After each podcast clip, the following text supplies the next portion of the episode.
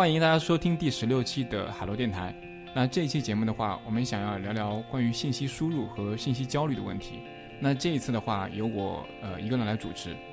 然后这次的话，我们邀请到了两位呃嘉宾，呃，都是我的朋友。一位是呃 Bad Coffee 的主播奶昔羊，呃，奶昔羊跟大家打个招呼。啊，各位好，我是奶昔羊。然后这一期我可能。会用到很多关于面包的这些术语，跟大家来讲这一期播客。先跟大家打一声招呼。好的，那另外一位嘉宾的话是呃我很喜欢的一个播客《比特新生》的主播郝海龙老师。那海龙跟大家打个招呼。呃，大家好，我是郝海龙。其实我的播客已经很久没有更新了，所以每次介绍说我是播客主播，我都觉得非常的惭愧。呃，今天呢，就是也是应海螺电台 Sean 的邀请啊，非常高兴能够跟两位小杨同学，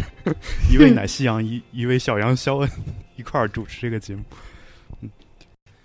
呃，今天这个话题呢，其实我们主要想聊一聊，就是关于信息输入。信息输入的话，其实呃，因为现在的话，大家通过各种渠道都会获取信息，不管是通过网络也好。通过现实中的一些纸质的一些呃材料也好，有各种各样的渠道。那我们想就是聊一下关于大家各自的通过哪些渠道去输入信息，以及说怎么去处理信息，呃，甚至包括一些就是大家比较关心的，现在很多人会面对的就是信息焦虑的问题。那我们今天会围绕这个话题来进行展开。呃，首先的话，那个我们大概来聊一聊，就是说大家现在的主要的一个信息输入源有哪些？就是说，呃，不管说是你通过手机、通过说网络，还是说通过呃，比如说电子阅读设备或者纸质书等等各种渠道输入的信息源，会有哪些？大家先做一个简单介绍。那那个海龙先可以讲一下。呃，我这边的话，因为在一开始我看到你列了几条这个呃有可能的信息源。那这我先说一下，就是列出来的这几条，这几条里面的话，我自己其实主要就是，呃，我认为有效的信息摄入主要是靠看书。这里面我其实不太区分电子书还是纸质书，就是只要我觉得这个书我要看，我就会想想办法去获取。如果我能获取到电子书，我就看电子书；如果能获取到纸质书，就看纸质书。呃，会有这样一个情况。至于其他的那些。呃，信息的获取的源，比如说阅读 RSS，或者是收听播客，或者是刷这个社交网络。首先，这些呢，大部分都我都不把它看作是一个主动的、有效的信息摄入的一个渠道。呃，其次呢，就是它这些渠道呢，对我来说都是一个阶段性的一个渠道。就比如说，我这段时间如果空闲时间比较多了，那我就可能会。呃，有一个每天看一些 RSS 订阅链接的这样一个习惯，呃，但是如果这段时间我比较忙，那我首先舍舍弃的也是这个这方面的一个信息的摄入，但是呢，我会维持看书，如果有额外的时间，我会在看书的基础上维持看电影的习惯，比如说我每周要看一部电影，啊，如果这两个都能保证的情况下，我可能还会维持一个主动听音乐的习惯。这些在我看来其实都是信息，它不是说就是电影和音乐就是纯娱乐的。在我看来，它都是呃套用一个我不太爱用的词儿，就是其实这些东西在我看来都是干货。这这三个我维持好了以后，我才才再会去考虑其他方面的一些信息摄入。当然，平时我我是会刷这个社交网络的，这个东西它在我看来不算是一个呃信息输入的源头，它只是我放松的一个手段而已。OK。呃，我我我大概可以理解为，其实你把呃你的信息输入其实分了两两个大类，就是你可能是按照你觉得对你来说重要程度来做了一个区分，是吧？呃，我其实没有有意的去区分，但你非要这么总结的话，我觉得也也是对的。就是我其实认为书籍是最对我来说是最重要的，而且我自己也最喜欢看书，所以。呃，基本上只要有有一点点时间，我会首先给到书，然后再去考虑其他的一些渠道。OK，明白。行，那我们听一下那个奶昔羊，你这边的信息输入源会有哪些？呃，好的，是这样的，我我想就是，呃，尤其是大家听了海龙刚才说的，其实他有一套自己的方法，而且是很系统的。呃，再换句话说，其实听着我是觉得有一些枯燥的。呃，那我就是比较擅长以讲故事的方式，呃，跟大家说一下这个我的一个这一套，比如说就是什么信息输入源有哪些。因为最近我就是在尝试做面包，所以我这一期刚才在开头也讲了，就用面包作为一个主题。其实话题都是一样的，像我们或者说海螺电台的这个听众应该都听过 filter bubble 这个东西。啊，我有的时候我会利用这个 filter bubble，我会甚至把我就是如果大家去看我的 Instagram 和那个新浪微博的呃关注。其实我没有关注很多人，甚至我只是就是朋友才能关才会关注他，呃，那我怎么利用这个呢？就比如说，呃，海龙说这个他的社交媒体是他放松的一个方式，但对我来说这些都是我利用起来的。我会把这段时间，呃，如果我想呃去做一个叫 sourdough 呃 bread，就是一种酸面包的东西，我会把当前所有的嗯。关键词，呃，就是 follow 这种关键词，呃，follow 这样的一个博主，或者说 Instagram 上面的某个人，嗯，这个时候，嗯，它系统它会算，它就会给你推送好多好多这种类似的，呃，文章啊，人照片，然后我就没事做的时候就看一看。其实你要说没事做，其实我还是在研究关于 sourdough starter、sourdough bread 这些东西。呃，我会把它利用起来。嗯，当然，这个就是一个很主，其实是很主动的方式，而且是主动的、被动式的啊信息获取。啊，大家可以想一想啊，不一定现在就能明白。然后其他的，我也看了你列的这几个，呃，我其实都有，就是包括我有订阅关于面包的一些 RSS，大多数是跟方法有关，就如何制作这个面包、那个面包。播客。也有一个 sourdough bread 的播客，它就叫 sourdough bread。然后社交网络我刚讲过了，然后电子书，电子书的话，我其实跟海龙差不多，就是不管是电子还是纸质，只是要只要是，呃，跟这个，呃，书，尤其是系统的这种相关啊，我都会拿去拿来看。而且我读的方式，我我挺夸张的，我可以用一个小时我看五本大概好几百页的英文的。呃，关于关于 sourdough bread 的书，然后我可以就是我我现在就能打开这个，我来看一下我的啊，第一本叫 The Sourdough School，第二本叫什么 Baking Sourdough Bread，然后第三本是 Artisan Sourdough Made Simple，然后还有有一本是什么？就是 Tartine，嗯，Tartine 还是 Tartine，我不知道那怎么念，就是一个面包店的名字，就 Tartine Bread，可能叫这个名字。啊，我记得我当时就是一边看着港剧，一边花了大概一两个小时把这几本书全看了一遍，然后我大概就啊，你说这地方我有个小问题啊，打断一下，就是你刚刚说一个小时读完五本英文的电子书，呃，你是用的特别的快速阅读的方法，还是说是读一些你感兴趣的一些部分就可以，还是说你整个全从头到尾全部看完一遍？啊，对，因为可能啊，听上去会比大家正常快一点啊。对，我接下来就准备讲这个。就是啊，你说我的高中英语老师，高中的英语就是我记得是高一的课堂上跟我们讲过一个就阅读的什么是策略，叫 skimming and scanning。这个海龙应该很了解，呃，我就不多说了，对吧？这个确实是我高中老师教的啊。然后这个方法，呃，我之所以能够说。一个小时、两个小时看着港剧把这五本书读下来，也是因为这几本书可能大概有一小半的部分都是关于菜单的 recipe 的，其实不太用去读，就是读前面的很重要的它一些注解的部分，嗯，这个而且大多数都差不多。我的目的是在看完了一本之后，再看其他，比如说四本的时候，找出它们的区别，啊，这些区别我会标记出来，然后以后再反复看，嗯，大概是这样。然后再用这个 skimming and scanning 的这个方法，啊，应该就能读下来。然后呢，其实还没有结束，在读完这五本这种书，这这这些书，你我会看是谁写的，这大多数是面包店的老板写的啊，做面包的人写的。然后下面我就会去搜 Google Scholar，我有一些很细节的问题，比如说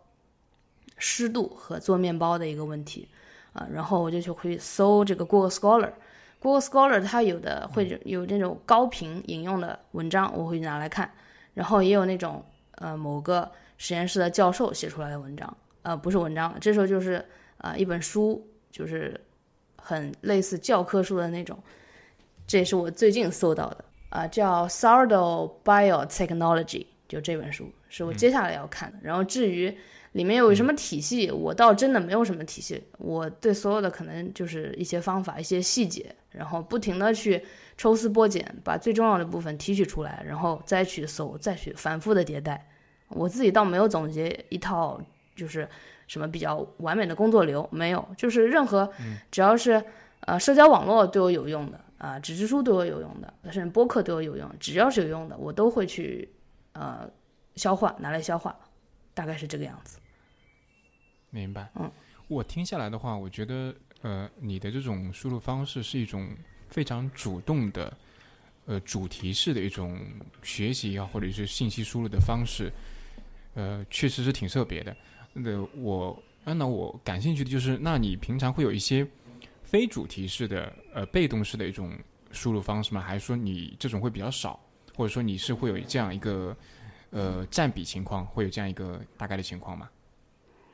嗯，呃，还是有的吧。不过我还是会分成，就是按照对我来说重要等级来分。比如说学术文章，在我的信息获取是最重要的，然后我会订阅 RSS，而且这个有一些比较关于我的领域比较好的聚合的网站，我只要从这个网站去订阅就可以了。这个就是被动的。嗯、至于说其他的，除了跟这个我研究领域不相关的，嗯，其他的可能大多数都是朋友跟我讲，甚至有一段时间可能，比如说微博上，呃，微博上会看，但是微博上有一些话题很无聊，就是一些严肃的讨论的话题，我跟大家都是有一些迟滞的，就是我会慢慢几拍，啊、一般我的朋友会问我关于这个事件的什么看法，我有的时候都不知道这个事件发生，这是常有的事情，嗯。嗯、所以，但是我不觉得它对我有什么影响。呃这也是就是 Sean 为什么呃想让我来跟大家分享一下呃我的这套所谓的工作流的原因吧，就是我会觉得，呃，这样就是不是很急切的去跟住呃当前的新闻，啊、可能就我我比较喜欢这个样子。就你其实不关注热点，你不关注就是现在正在大家在讨论的这些东西，你其实是比较关心的就是你你自己真正喜欢的、感兴趣的东西，你会主动去找他们，而不是让热点来找你，是吧？我感觉嗯、有对对对对，是这样的。为嘉宾的这个这个信息源，我觉得还比都比较特别。那我这边的话，其实呃，我讲的主要是一些非主题式的，然后日常相对来说是被动的一些输入的方式，大概会分为三类。呃，第一类的话就是呃比较早的很多可能早期的互联网用户会用到的 ISS 阅读。那我日常会保有呃规律的 ISS 阅读和 newsletter 阅读的这样一个呃比较稳定的输入源吧，就是我会固定的我的 RSS 里面会积累大概可能有几百个这样的一个呃阅读的源，然后 newsletter 的话会大概订阅两到三份吧，也不会太多。对日常的话，呃，如果说有时间，那我一般先会看 newsletter，因为 newsletter 的话，现在我这边会订阅一些，我会通过那个 Google Alerts 会订阅一些我感兴趣的一些关键词，比较主要是我现在的一些专业领域的东西，就可能我工作方向相关的，然后会订阅一些像呃行业相关的一些专题的材料，包括像我现在做产品嘛，会产品相关的一些呃比较深度的材料，那这个是我日常每天可能定期会去阅读的。然后的话，ISS 的话，呃，就是我日常积累的一些比较好的一些博客，或者说一些专业的信息源，那我每天有时间也会定期去刷。这个是相对来说在我的呃输入源里面优先级比较高的。然后其次的话，呃，我会呃利用一些，比如说白天或者呃吃完饭之后的一些休息时间去做一些相对碎片化的一些呃阅读，比如说会刷那个社交网络，或者说去收听播客。那这两个的话，其实我没有设定特别严格的就是筛选机制，或者说是嗯分门别类做的比较细致。主要就是呃面比较广，铺的比较开，然后去 follow 一些，比如社交网络的话，follow 一些我比较感兴趣的人或者有意思的人，然后通过这些人的信息的分享、推荐，去获得一些可能我主动去找不一定能够找到的一些内容。然后像播客的话，我我就没有分的那么细了，可能就什么播客都会听一听，对，然后呃，我觉得也是一种。刚刚那个奶香提到的突破 filter bubble 的一种方式吧，就是像播客这个领域，因为其实播客现在内容并不多，所以呢，什么样的播客我都会听一听，然后感兴趣的都会听下去，然后最终可能会积累下一批，呃，比如说每周都会听的播客，呃，定期的话会有一些呃淘汰，然后一些呃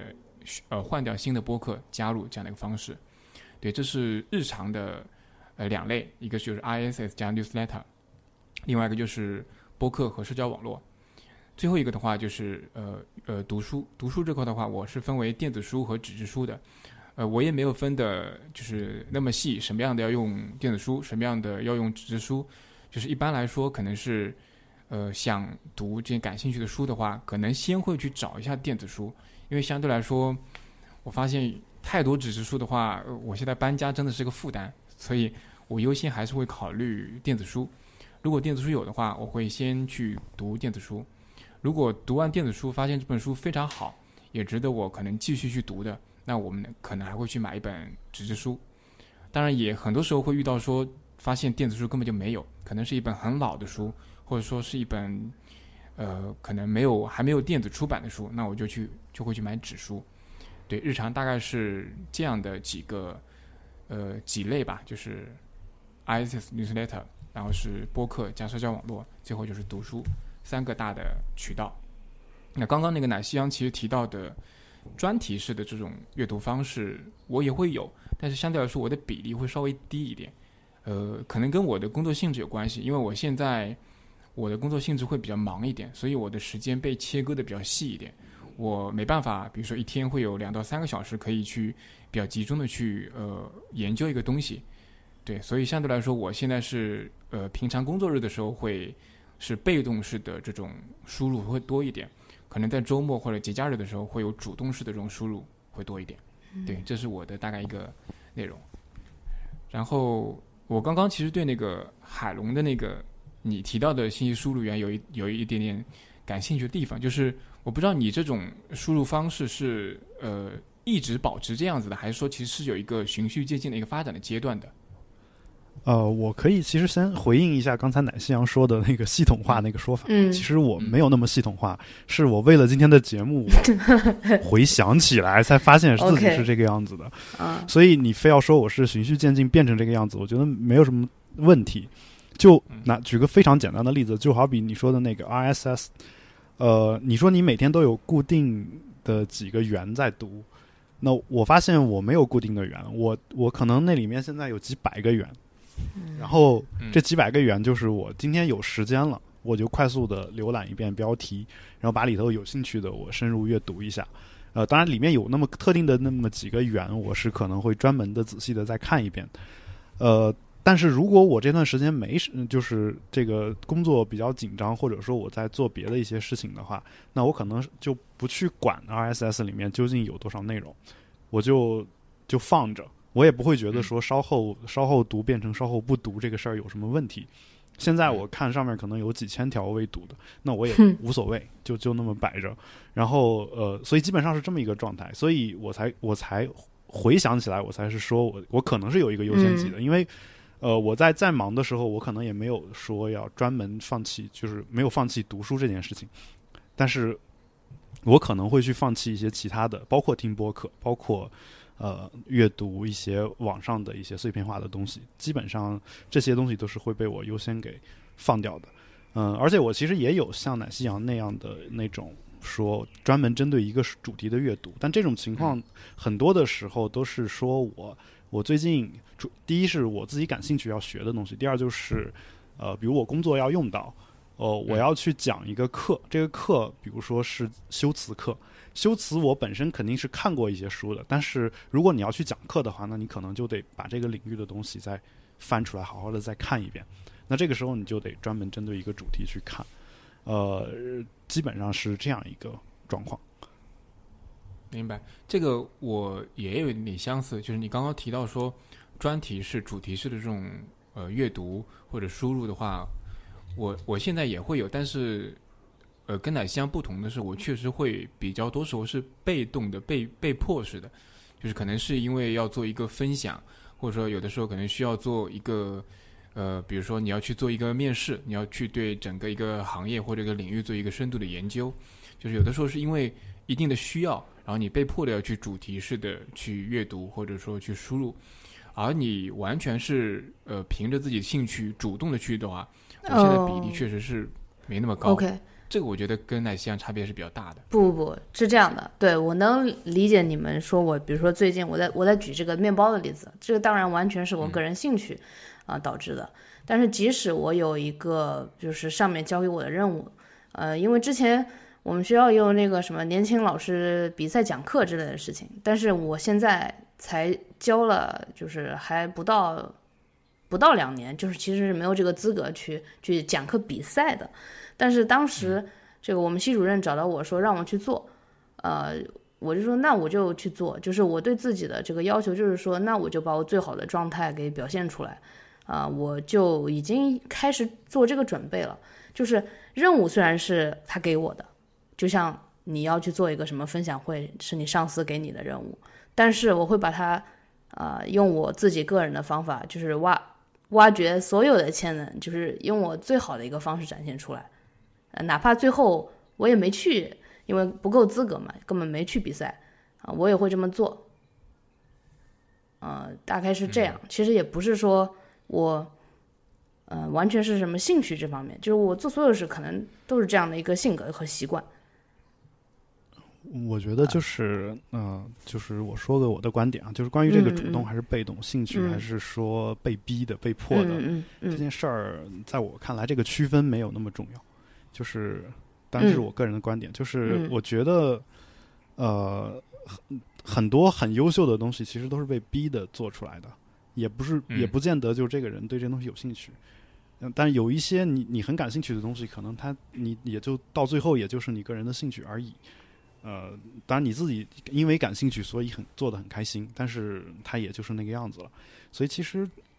他一个东西你感不感兴趣，嗯，他对于你学的好学不好，或者说对他就是了解的深入不深入，可能有一些影响。但是，呃，据我的观察是没有那么大的影响。就是就是说这件事儿落到我手上了，不管是我愿意呢还是被迫的，啊，但我要不得不做，那我就。那我就去把它给深入的去研究、去调查。其实这个你过程当中用到的方法是一样的，只是你一开始的心态不太一样，有这么一个区别。我是觉得，我发现很多人想要去做这种提示的学习或者说输入的话，其实他没有特别好的方法，能怎么迅速去找到这些相关的内容，怎么去研究这些内容。其实很多人是没有这方面的一个基本的一个技能的。就是中国大学不不讲研究方法嘛，就是包括硕士都不讲。写论文的之前，导师简单给说两句，没有专门的研究方法的课。然后，呃，大学的这个信息检索获取这方面，我我们学校是专门有课的，但它是一个全校选修课。但是我觉得选了那个课听完的和没有听的人，最后在这个方法上它是会有区别。就我我我是这种感觉，因为在我看来。呃，本身怎么检索信息、搜集信息，针对某一个主题做一个专属的研究，它有一个适用于绝大多数人的一个系统性的、已经非常成熟的方法，就是你在大学学习的过程当中，就是理论上应该掌握的一种方法。但是国内这这方面确实做的很少，而且很很少有人愿意去主动去学。举个很简单的例子，他会觉得说我是我我就是学了一个怎么用搜索引擎而已，就是。他他会觉得这个事儿太简单了，我没有必要专门去花时间去学。但其实，其实他他远远不是说我怎么用搜索引擎的一个问题。但是其实就你这个问题，我觉得换个思路的话，那这样的人就不适合搞科研，那就要及早劝退了。对，但就是说他自己平时也有主题阅读的这个需求嘛，那这个时候他就没有这个好的方法，就是不光对。你可能让他在公司里面做一个主题分享，他可能都找不到合适的方法。他除了在百度上搜索一下，那就没有什么靠谱的方法了。就你会发现，他说我不知道怎么弄，我不知道怎么找，就很匮乏他的方法就。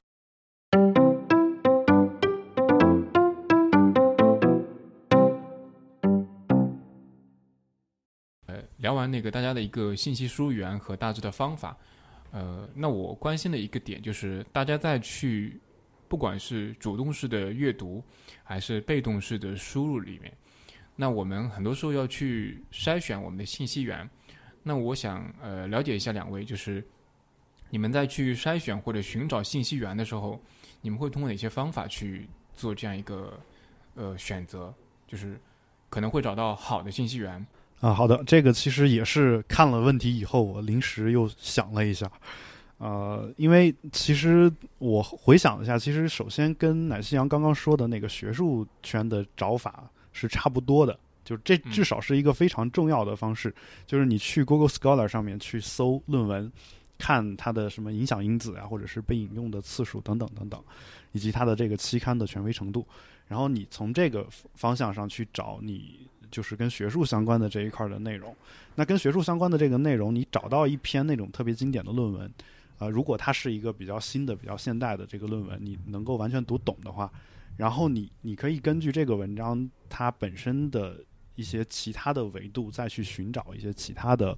呃相对比较好的一些所谓信息节点，比如说它的参考文献，比如说它的作者，比如说它的这个期刊本身，就是它每每一篇文章，它其实都都是可以打上不同维度的标签的，就是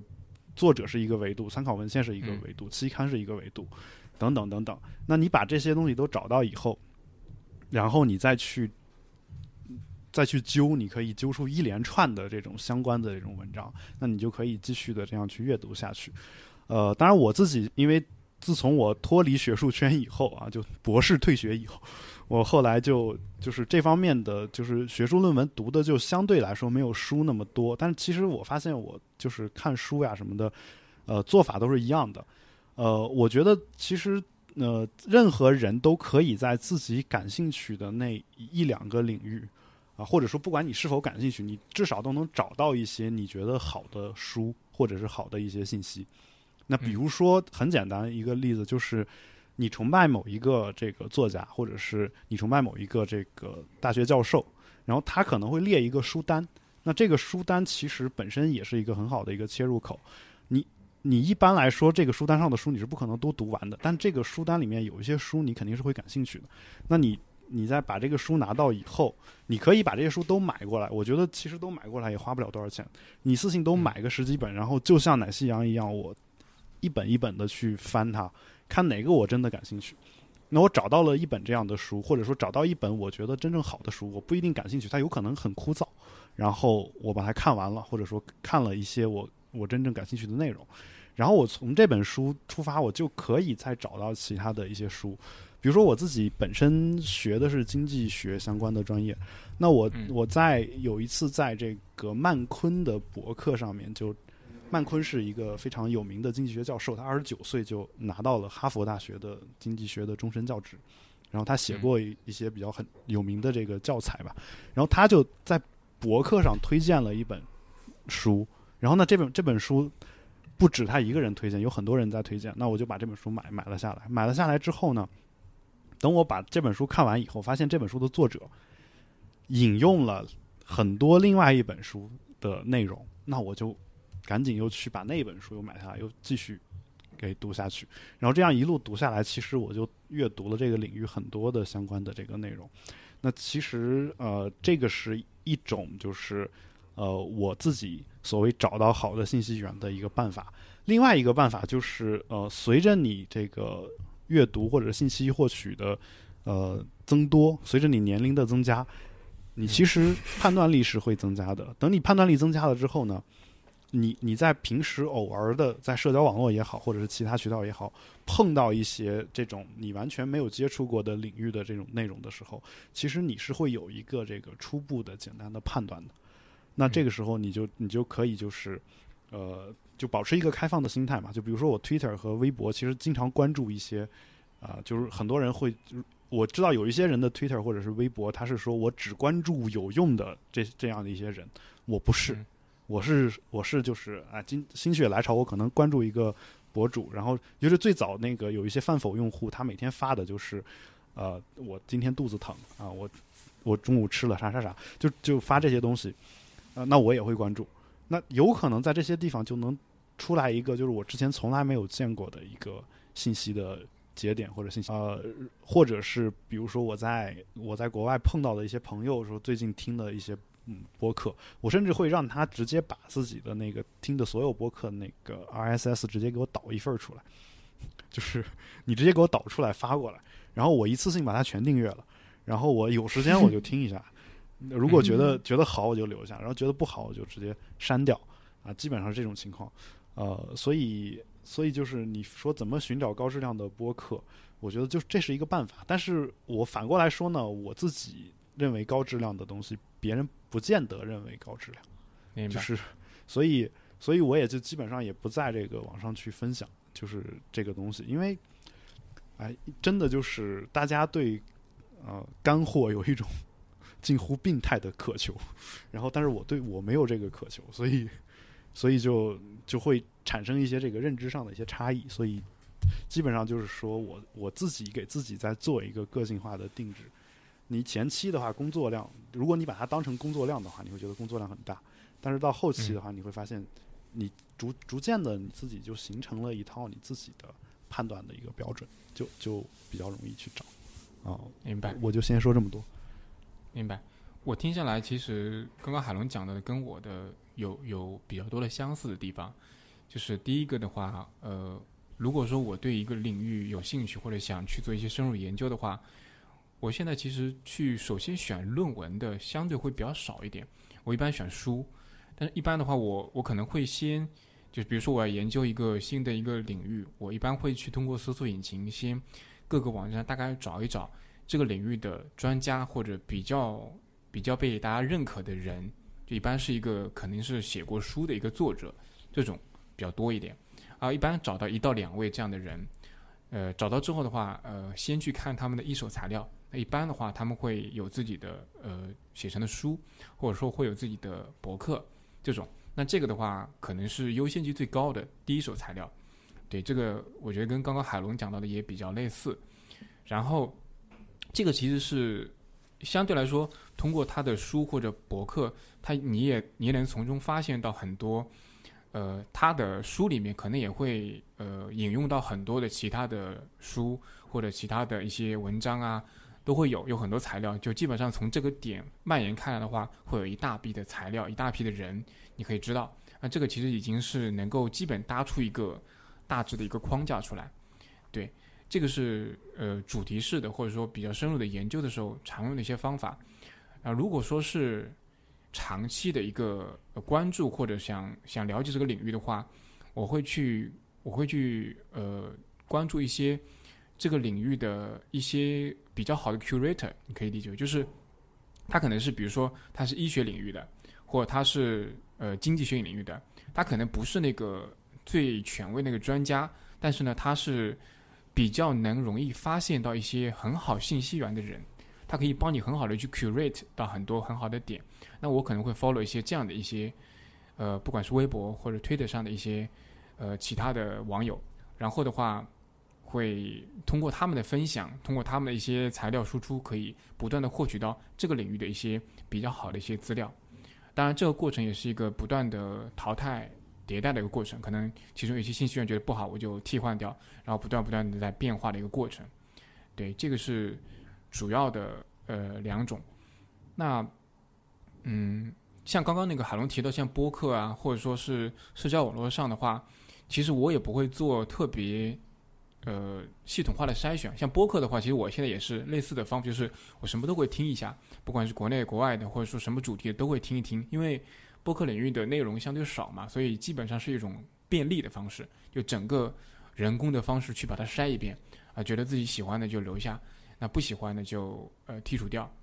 那一般会维护一个自己能够消化的一个量，在那边定期的去关注那些。但是呃，像播客这个领域啊，我也会通过一些关注一些身边的朋友，因为身边有很多啊、呃、大家喜欢听播客的朋友，大家会定期的去分享一些播客出来，比如说发到朋友圈也好，呃发到微博也好，发到推特也好，那我会通过他们的分享去看一下那个呃新的一些播客的产生，这也是比较常用的一种方法。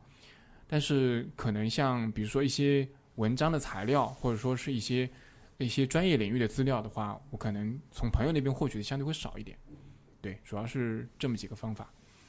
那么那个奶昔羊，要不你你说一下你的部分？啊，行。然后其实我的部分，呃，其中关于网上的这部分，我觉得你们俩说的都挺好的。然后我基本上也是，呃，这么去找的。我着重想说一下跟你们不一样的地方，就是我还是比较关注，如果你说这个信息是比较广义的，那么对我来说，跟朋友见面，啊，直接跟他，呃，建立这样的一个面对面的交流，我觉得是很重要的。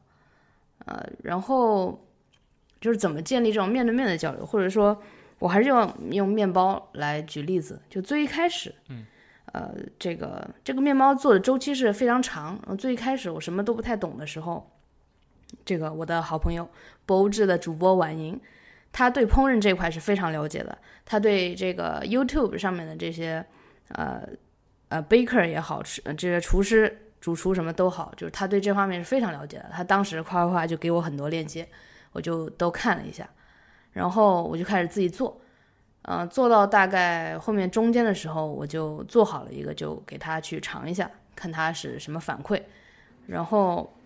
然后再进一步，我就把面包也寄给了这个其他的我认可的，就是已经是专业的、比较专业的厨师这一类的朋友，给他去看一下有什么反馈。然后当时那个朋友就给我就是。直接问我说：“他说你你有计算这个粉水比吗？你的 hydration 这个 percentage 是多少？”然后当时我就觉得这个肯定是一个很重要的参数，我要去研究它。然后在这个之后，我又就是反复做这个面包，我就直接去，我觉得南京有一家最好的面包店啊，我就去那个面包店，直接找到了那个老板，我把我的面包就当时是不是现成的面包，是那个照片。我就说我是这么做的，然后就是又跟他进行了一个更深度的交流。我觉得这种，呃，面对面的交流，其实是我觉得最好的寻找信息源的方法。然后他又跟我分享了他从欧洲那边，他本来就不是中国人，然后他就说他在欧洲那边这个教头怎么养了四年，然后呃有一些，因为面包它和南京的天气是息息相关的。啊，然后我我就又开始自己做一些研究，来研究这个究竟南京的湿度啊对我面包的影响是什么啊，这些都是非常非常非常优质的这个信息的来源啊。然后包括之前我嗯，比如说咖啡，比如说跑酷，我的跑酷教练也是，我就就直接约出来，然后就聊一聊天，然后我就跟你学，然后呃。就是这种这种信息吧，他们的信息是让我觉得，呃，他们是我跳一跳够得着或者够不着的人。但是我如果通过这个种种方法让自己慢慢变得跟他们一样优秀，我觉得，呃，我能看到的这个信息源是越来越好的，大概是这样一种感受。我去那家，因为是我经常去买面包，然后基本上那个人他看到我脸熟。然后我就跟他说，我最近在做面包，我对这个有兴趣。然后他就说老板在楼上，啊，我就去楼上，然后就跟老板交流了。我就问了问题，就是我是说那个我最近我的这个 sourdough starter 有一些问题，然后我能不能跟你交流交流？就基本上只要是对这个感兴趣的人，你有问题，他乐于教乐于教你，这个人其实就是一个非常好的啊信息源。乐于教别人的这个人，基本上他都是最起码对这个感兴趣啊，他才会教你，愿意去花时间教你，教一个这个陌生人。明白，你说的这个方法我挺认可的，但是在我的经验里，确实我还挺少通过这种线下有点像拜访或者呃拜师的这种方式去跟人学习，还真的挺少的这块经验。海龙，不知道你有没有这块的经验？呃，我的话，因为呃，其实其实后来网络发达以后，线下聚会的这个情况就比较少了。我见了朋友，可能聊天为主，然后但是聊天的话也会有，就是不是这种实操性的东西的一个思想上的一个交流，就是经常会聊到一些我之前呃自己没有意识到的一些东西。这个本身嗯是一个很开心的一个交流的一个过程。包括我自己本身喜欢写作嘛，所以我经常会就是比如说我遇到一个学量子物理的，那我就会嗯问让他想方设法给我讲明白这个量子物理，就是给普通人怎么才能说清楚，然后。呃，说清楚以后，他个他究竟对于我的写作有什么好处，我自己也会去思考，这是一方面。另一方面，其实我听乃西阳的这个说法，倒是让我想起了另一件事儿，就是，呃，其实 Sean，你做播客，如果你你自己就是没有这种去线下找人的这个经验，你完全可以把播客当成是一个呃，就是工具来用。对，就是比如说我我我当时做播客的时候，我其实认识不认识那么多人，但是我就给他写一封邮件，然后我说你能不能跟我一块儿做一期节目？那大部分人其实都是愿意做这个节目的。对他他跟你一做节目，你不就跟他建立起来了关系嘛，对吧？就是嗯 就就你在节目里面本身就可以问出很多你想问的问题，然后呃，一旦你跟他成了朋友以后，那你在私底下也可以继续再跟他做进一步的这个交流。本身这个就是我自己性格可能没有奶昔阳那么外向，然后呃，所以呢，有时候我可能会采取这种比较迂回的方式来来做对吧？然后不一定说我直接就直接冲到他面前，但是我可以先在网上建立起来这种关系，然后嗯万一我再去了他的城市，或者是我们俩就在一个城市的话，那哪天约出来一块儿吃个饭、喝杯茶什么的都是可以的。我觉得这样的话就，在我这儿就是就相对来说就比较顺了。嗯，明白。对，海龙，你你说的这点提醒到我，其实我我已经尝试过几次这种方式了，就是刚好那个呃，我有一期节目，应该是比较早的一期节目，提到的是跑马拉松的，嗯，奶西亚应该也听过那期节目，香根一传那个，对对对，我当时邀请的那个呃嘉宾是我在推特上认识的一个一个朋友，呃，就是他是一个应该跑了马拉松有五六年的一个，嗯、你可以理解为是一个半专业的一个马拉松选手。然后我跟他其实，在推特上有认识，但是我们从来没有见过面。但是呢，我就我觉得他在跑步这方面比较专业嘛，我就邀请他去做一档节目。其实方法基本上我觉得跟刚刚海龙提到的是基本一样的，就是我相当于通过嗯做不做节目的方式去请教对方。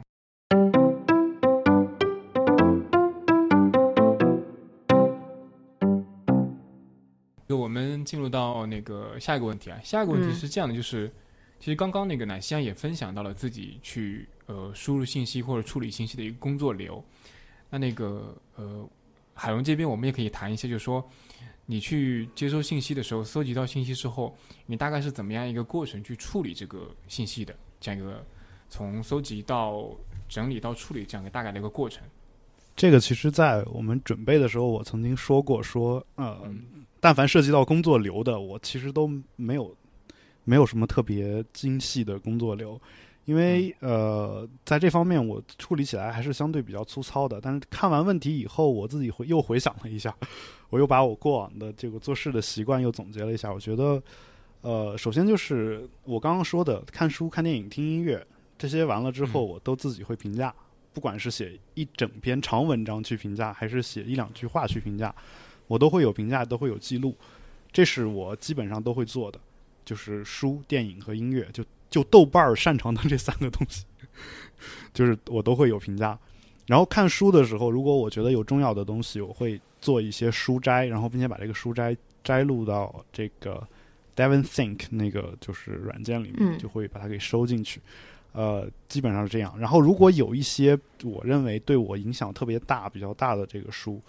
呃，我会写长篇的书评。这个书评，嗯，更多的其实是我自己看完书之后，我自己想到的一些东西，就是更多的这个书，它是我写这篇文章的一个由头。很多人看完我写的书评，有时候觉得就是你，你跟我看的可能不是同一本书 啊，就这种感觉。就其实其实是同一本书，只是说我可能就是针对某一个细的一个点，然后我我自己想到的一些东西，我我想把它给写出来，想表达出来。那个点可能正是这本书给我带来最大的影响或者最大的改变，我可能会写这么一一篇文章。所以经常我写的很多书评，就有一些我发出来，很多人会觉得说，其实你不用看原来那本书，光看我写的书评也是就是也是一篇相对有头有尾、完整的一个文章，它不是说一定要附属在那一篇文章上面的。那我会写这样的东西，就是跟一般人写这个读后感可能不是那么一样，就不会说我一定要针对这篇文章里面某一某某一些这个东西去逐步的逐句逐逐段的，或者说逐篇的去分析。我我呃，就算我要做这种事情，我也肯定是更多的是分析，然后那个书里的内容我点到为止。这是我处理信息的所谓的呃一个工作流吧。然后就是可能针对文字、音频、视频这些，我都会有呃一个不同的一个处理方式。但是这个呃很难说有一个特别严格的，说我一定按照这个顺序去做这样一个工作流程。呃，因为我看网上很多这个其他的这种，尤其是讲效率的这些大牛们，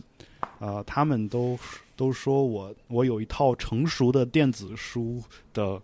这个就是阅读完了之后的一个信息整理流程。这个东西我我没有那么成熟啊，然后呃，可能我也觉得是不太需要那么成熟，所以呃，基本上就是就是刚刚我说的这个情况。明白。呃，我说一下我这边的。呃，其实我在就是这个主题列出来之后，我想了一下我的信息流，就是处理工作流，我发现我我也是理的不那么清楚的，因为我其实从来没有去整理过这个呃信息处理的工作流啊。我总是能在一些网网上，就比如说像少数派啊等等网站上看到很多人总结自己的这种工作流，做的非常的系统，甚至有些做的比比较的比较的复杂。我觉得看来就是每一步都感觉严格遵守那个规则去做的。呃，我对照那个去看了一下自己的处理的工作流，我发现我在其中会用到很多的工具，就比如说我我在呃去读文本的话，我会用一些。Read it later 的一些工具，像 Pocket 啊，Instapaper，呃，有的时候在存一些短文本的时候会用 Drafts，然后我在做一些主题式的一些阅读或者研究的时候会用 Pinboard 或者 Zotero 这几个，但是我发现我并不会有固定的一套流程、一套工具，就是我现在有点是那种拿来就用，就什么工具可能适合我现在做事情拿来就用，我可能会用很多种工具。但是我做呃一类事情的时候，可能我就用这个顺手我就直接用了，我并没有把，比如说做短文本的、长文本的视频的时候，分别用怎么样的工作流去整理出来，就是很随性，工具有很多，然后呢自己觉得哪个用的顺手的时候，随手抓起来就用了，对，所以你让我总结出一个大致的处理工作流呢，其实就是一个先存下来，存下来，然后找一个固定的时间。去专题的阅读，或者说去消化，最后的话可能会形成一份材料，有可能是一份呃思维导图，或者说一份我自己给自己看的一篇文章，或者有的时候我会整理出那种 wiki 的这种知识库的这种形态存档下来，就大概就是我的一个整个的过程。对，那像呢，你这边有没有什么你自己的一些处理的方法？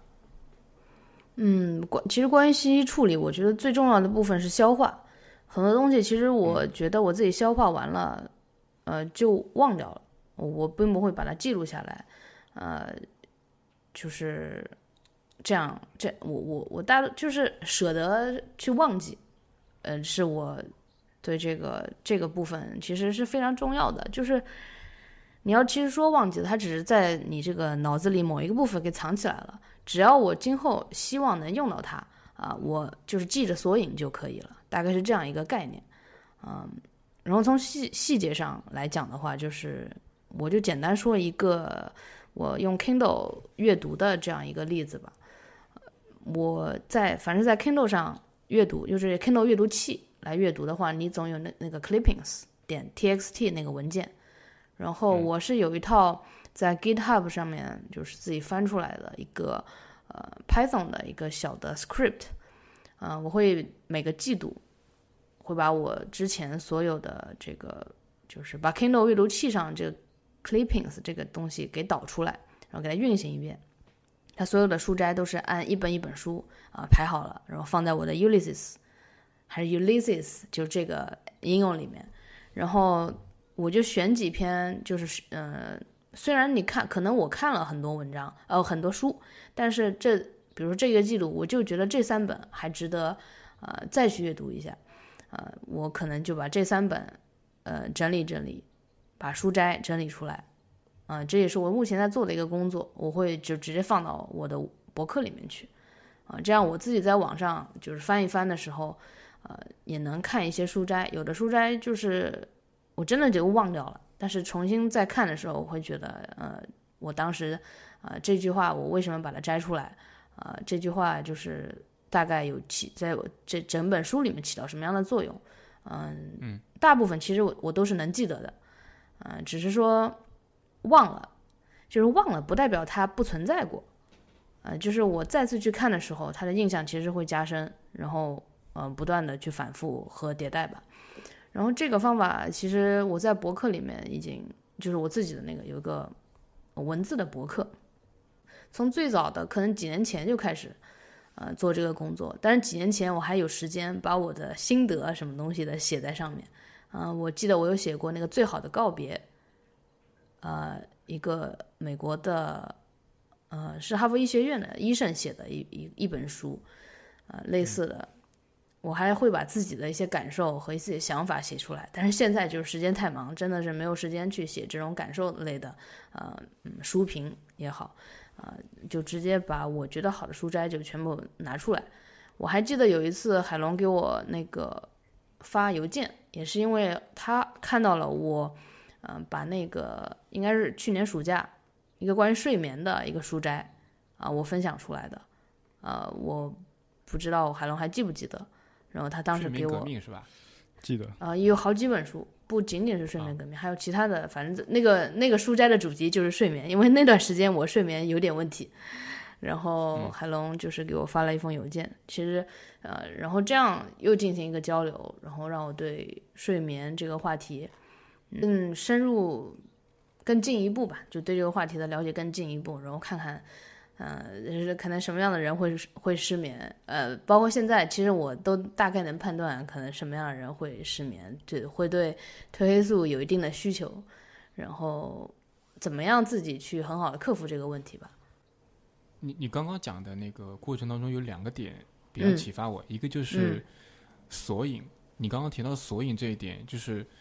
呃，我在自己去处理信息的过程中。嗯，如果说是非常紧急和重要的东西，我我可能会当场就消化掉，就直接吸收了。那对于一些可能当前还没有马上的应用到的，确实索引就制造制作一个结构化的、比较能够快速的找到的这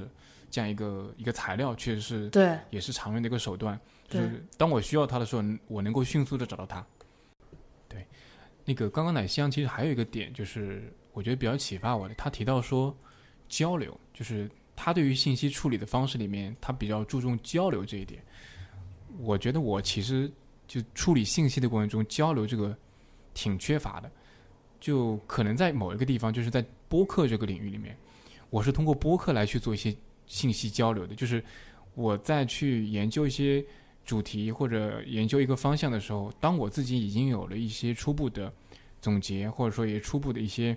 呃结构化的东西出现的时候，我可能会邀请别人。通过这种播客方式去做一些交流，就可能也算是一种交流的方式。但是总体上来说，我觉得交流在我整个信息处理过程中的比例是比较低的。这点对我来说还，我觉得奶香这点好像是他的比较优先级比较高的一点，或者说对他来说是比较重要的一环。嗯，你是说面对面的交流，还是呃网上的交流？其实我。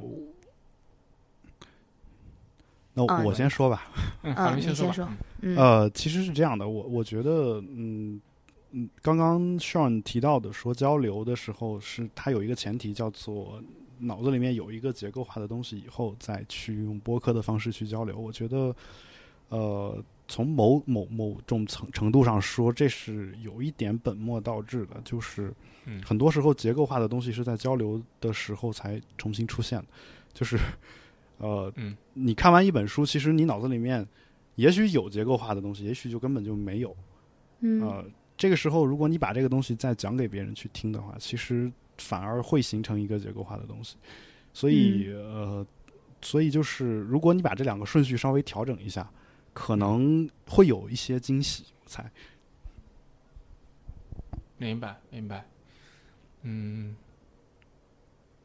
因为我担心的是，如果说我自己还没有一个大概的一个整理梳理的过程，我直接去跟别人交流的时候，有的时候会显得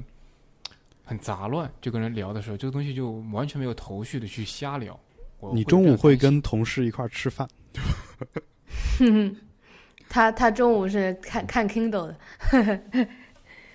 中午跟同事吃饭的时候，可以说我今天最近刚好在读一本什么什么书，那同事就会问你说：“哎，你能不能给我讲一下里面有什么 内容？”就是你就试着去讲嘛，那讲不好也不会有什么问题，我觉得是这样的。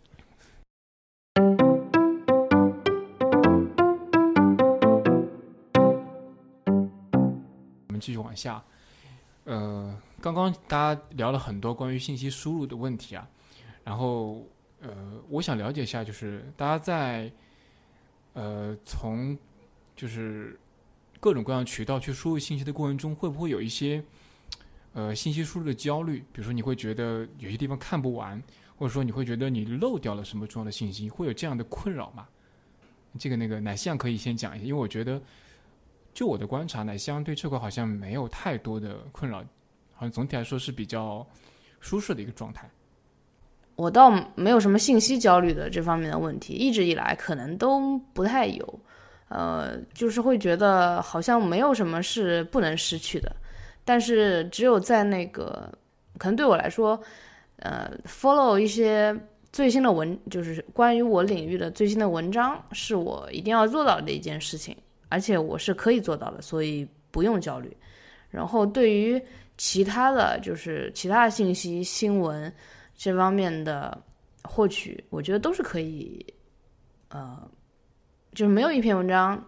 只要不是我领域的，就是生活类的或者也好，新闻类的也好，嗯，哪怕可能它再好，我觉得我都可以，呃，嗯，不看这篇文章。啊，当然就是有好的，我肯定愿意去看。但是如果我真的错过了，我不会觉得特别可惜。嗯，我可能始终会认为我自己的思考是对我来说是最重要的。啊，我看这篇文章引发的也是我的思考。如果我自己一个人待着，可能也是思考。这个思考对我来说是最重要的。思考其实也是对以前我所有信息获取的一个呃反刍的过程，就是消化的过程。所以。这一条可能我就会觉得，因为一方面比较擅长啊信息的处理方法啊，另一方面我又舍得啊放弃，呃，所以这个焦虑就会很少啊。那大概这是我的情况。OK，那那也就是说，在你的专业领域，你现在其实不会担心错过什么重要的内容，因为你已经有比较好的方法能够去处理这些信息了，是吧？对，呃，因为在国际上，我这个领域的所有的实验室基本上都在我脑子里，然后他们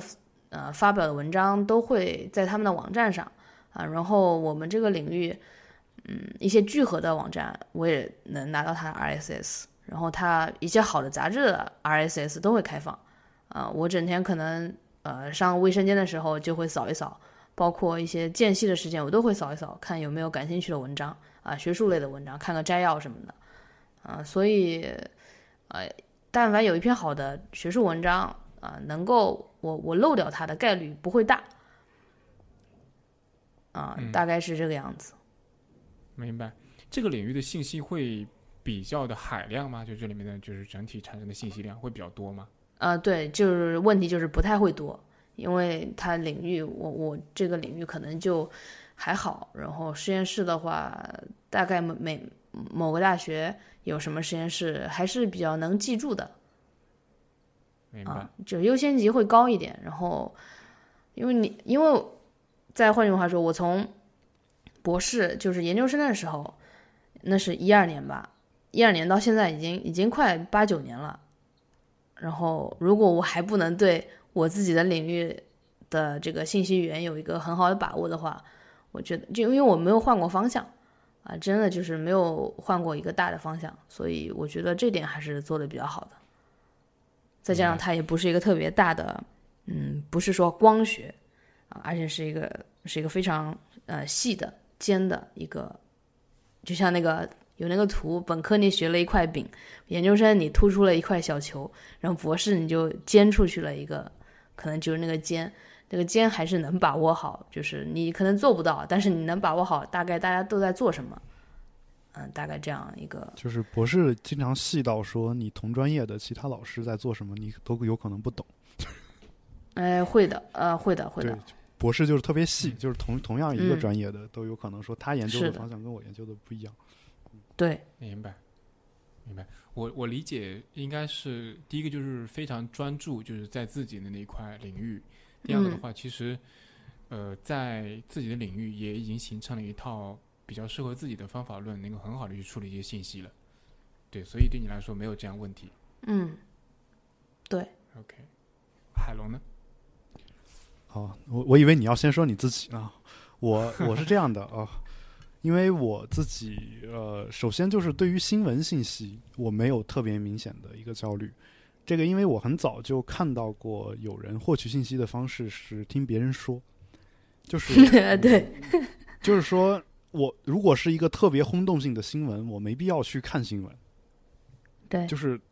对身边人聊天的时候，自然就会有人有人说起。那我为什么嗯非要去看新闻呢？对吧？除非当然他如果有评论什么的另说，但就仅仅就这条新消息本身的话，我没有必要去看那个新闻，然后我也能够知道。但是如果说这个消息没有那么轰动的话，那有有时候你你知道与不知道，可能也没有什么所谓。对，所以其实对新闻，我很早很早的时候就没有这个焦虑了。但是你要说到对别的信息，如果是一个广义的信息的话，就比如说读书这些东西，我是曾经有过这个所谓的焦虑的，就是我刚上大学的时候，这个有点像什么呢？就是呃，有点像你你从从来你你作为一个就是这个从小吃不饱饭的人，然后突然一下子给你来了一桌这个山珍海味，然后你、嗯你就把自己吃的撑得要死，你还是想再往下吃这种感觉。就我感觉就是从一个小地方、小县城或小镇来的人，到了一个大城市的这样一个人，这种焦虑嗯就是比较常见。因为比如说我们我自己的老家那边，其实小时候还能看到各种各样的书。等我上到中学的时候，几乎所有的就是书店，要么倒闭，要么就只卖教学参考书。就没有别的别的任何种类的书了，顶多顶多顶多最多有一点这个教科书上面这个规定的中学生必读的多少本这个小说或者文学作品，最多有一些这种东西。所以其实，在那个小地方，再加上互联网那会儿还没有那么发达，所以你的信息是非常的匮乏的，你就会想说有那么多好书，你想去读，呃，然后所以我经常会在亚马逊或者是呃那会儿淘宝网刚刚才有，然后我。从那些地方去买书回来，呃，但是问题就在于说，因为那会儿的快递又没有现在这么发达，可能买买两本书可能得一个多月才能寄到，所以其实你你能够获取的信息非常有限，你恨不得把你手里的每一本书、每一份杂志你都从头至尾翻一遍，但等你到了大学以后，你一下子，我我去北京读的大学，然后我到了北京以后，我发现这个书实在太多了，然后我认为我应该把所有这些书都看过。包括我的我的老师也会给我推荐一些很多这个就是学科相关的这种专业性的书，而且有些书你确实觉得好，你确实觉得你作为学这个专业的人，你不看这本书，你你根本没有脸说你是学这个专业，就这种感觉。但是类似这种书其实也有很多很多，那一下子你就多了这么多多本书，然后你就会陷入一种焦虑。那焦虑当然没有什么好的后果，就是原本你可以用来看书的时间，也因为你焦虑，最后。什么都没有做，其实，呃，但是呢，后来我慢慢怎么走出来的呢？就是，其实就是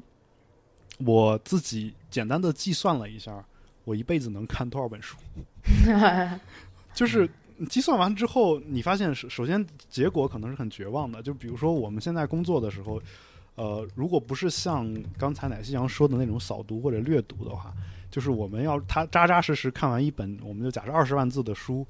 这个，如果你不是天天闲在家里看，你是有工作的情况下，你可能一礼拜读完一本，然后一年读个，比如说我们就按五十二周算，五五十二本书有就已经差不多了。你再拿这个书的数量再乘以乘以一下你的这个可能的寿命，50年就是你还剩下多少年时间？你算一下，你发现其实你这辈子根本读不了多少本书。然后这个时候你，你你就觉得说，哎，反正一反正是读不完，那就多读一本是一本吧，就反反而有一些释然。那这里面其实我自己当然也追求过一个数量，就是因为我自己喜欢写作，但是一开始的时候写的时候就特别的，就是一开始写文章的时候会就是有一种往出憋的这种感觉，就是有点难受，就是你发现你的这个呃写作的这个速度啊、其实特别的缓慢，你就没有说我这个一句话写出来有如神助的这种感觉。那怎么办呢？我咱们不是有句古话叫“读书破万卷，下笔如有神”嘛，对吧？那就嗯多读嘛，多读。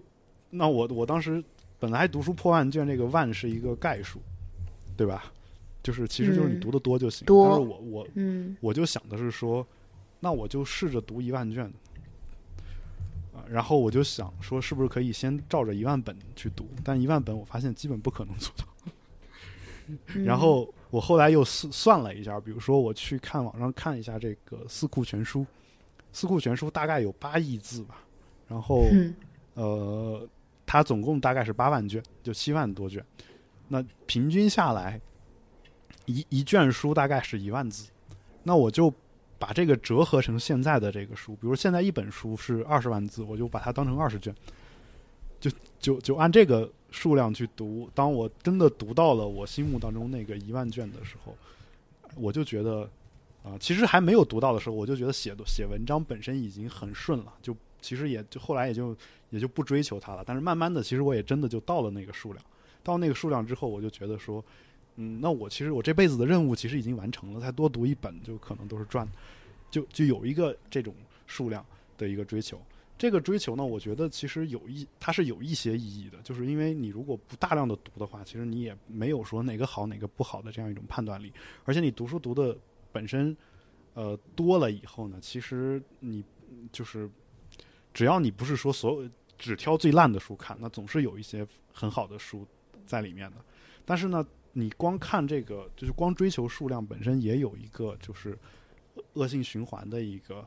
呃情况，就是嗯。比如说，我就假设说，现在不是网上有很多那种我今年要读够多少本书这种挑战嘛，包括很多读书网站都有这种挑战。那其实你如果真的给自己定了一个，比如今年读一百本或者五十本书的这样一个目标，你有时候为了完成这个目标，你可能就会陷入一种，就是首先我就只读那种我读得快的、读得简单的这种书，比如说我们那个就是斯诺登，他写自传里面写他自己嘛，他妈说，呃，只要他看一本书就给他买一盒游戏，然后最后发现他就特别习惯挑那种特别薄的书看。就是 因为这本书容易看完嘛。那我觉得这其实是一种恶恶性循环，就是，但是但是如果你你能把这个意识到，并且把它当成你的一个指导的思想，你再去读一些难啃的书的话，你会发现有一些特别难啃的书看完之后会非常非常缓解焦虑。就是我不知道有多少人和我一样，就是基本上没有办法被任何传统的这个励志书籍所激励。就是包括鸡心灵鸡汤啥的，基本上对我没有什么太大的作用。但是呢，呃，我会我看一些就是反反面的一些书，比如说有本书叫《Antidote》，就是中文翻译直译应该叫解毒药，然后这个呃中文有一个繁体中文的译本，它的翻译叫做乐观病。它的意思就是说，嗯，其实这种坊间的这种所谓的成功学或者励志的这种书，它会给你造成一些这种误区。比如说，有一些励志的书说，你把就是他这个书里面举一个例子，说有人演讲上面说，你把“不可能”三个字从你字典中抹去，这个世界上没有什么是不可能的。然后你一定要有激情去做一个什么什么什么事情。到后来你会发现，就出现了一个什么问题呢？就是，嗯，我们做任何事情之前都要都在追求一种就是状态的东西，叫做就是我今天状态不好，我就不想不想做。但其实状态好与不好，这是一个非常现代性的说法。就是在古代的时候，我们农耕社会的时候，这个农民不管他状态好与不好，他都是会把自己手里的这个耕种的这个任务完成的。那其实当今的很多这种特别有名的、特别厉害的作家，他不会说我早上起来今天状态不好我就不写了，他是每天必须要写够，比如说二十页稿纸或者是几千字，呃，就不管我今天状态好我也写写这么多字，我今天状态不好也写这么多字，啊，如果你你自己就是从事你自己工作的时候。你每天状态好，九点钟去上班，然后你把一天的工作完成。你状态不好的时候，你也是去上班，也也是把工作完成。哪怕你就是拖延症拖到最后，然后这个项目明天就要截止，你今天熬了一个通宵，这个时候你熬夜的时候，其实你状态非常不好，但是你依然可以把这个事儿给做到。那当我看了这些书之后，这种书我看了之后，那我就觉得说，其实就也没有什么太大的必要去焦虑。而且从从这些书里面，我会就是。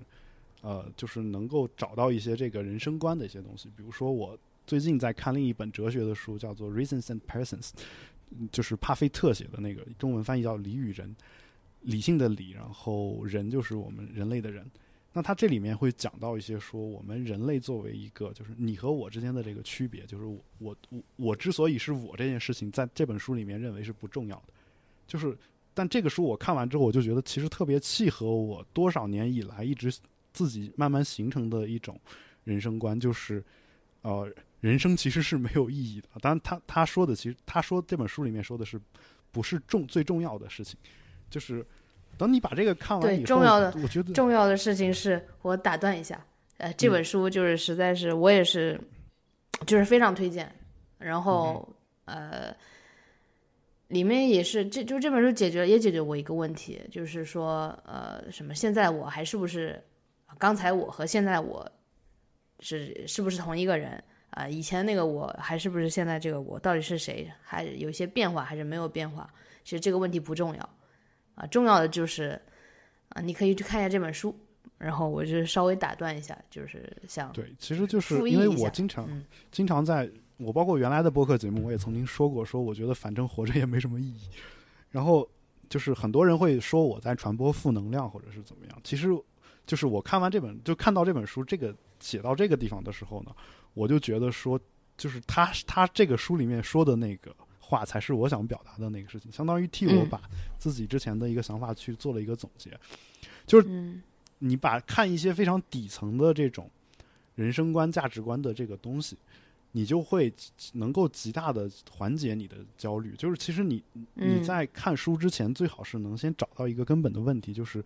我为什么要获取这么多的信息？我最终的目的是什么？那有些人他可能是社交的需要，就是比如说我要在朋友面前显摆一下或者怎么样，这个我觉得不是问题。社交需求是是有的，而且也是对的。因为对于一个就比如说外向的人来说，他跟别人交流本身就能给他充上电，就觉得特别的，就是自在。他一天不跟别人说话，就整个憋得特别难受。那反过来说，有一些人可能说他他是一个内向的人。那他对于内向的人来说，他可能跟别人说话本身才是负担，然后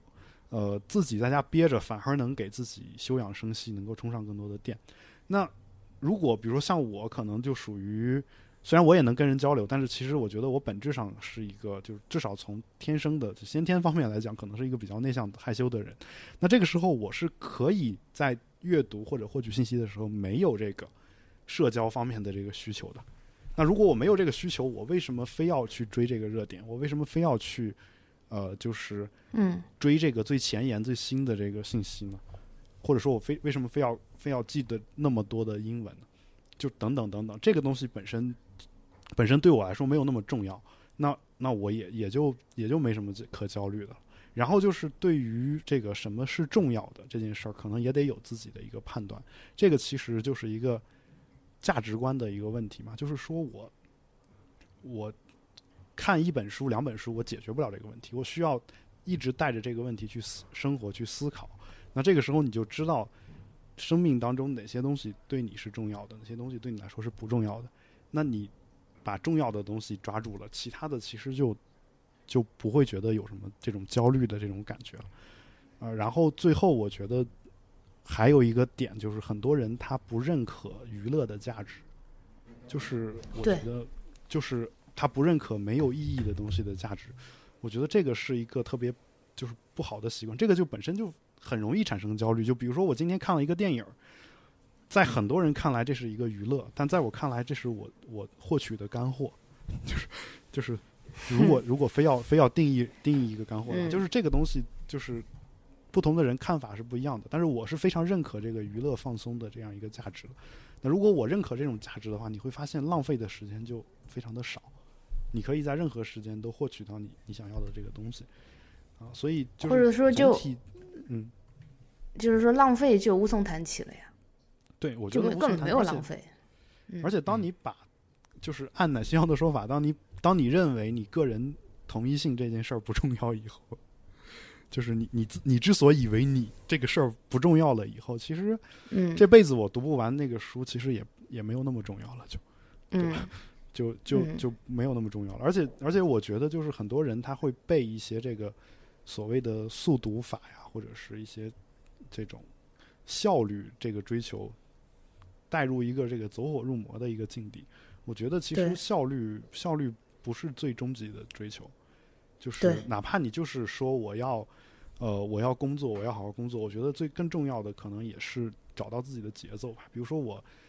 呃我自己看，就我观察周围很多人，他比如说他写东西，他自己其实写东西很就是想东西想得很慢。他其实比如说他用的是一个全拼的输入法，然后他用全拼输入法完全可以跟得上他思考问题的这样一个思路，那他就其实没有必要去学习，比如说呃我自己用双拼可能会更快一点，他也没有必要去学习说最新的这种语音输入法，因为他没有办法说我把大脑里的思想能用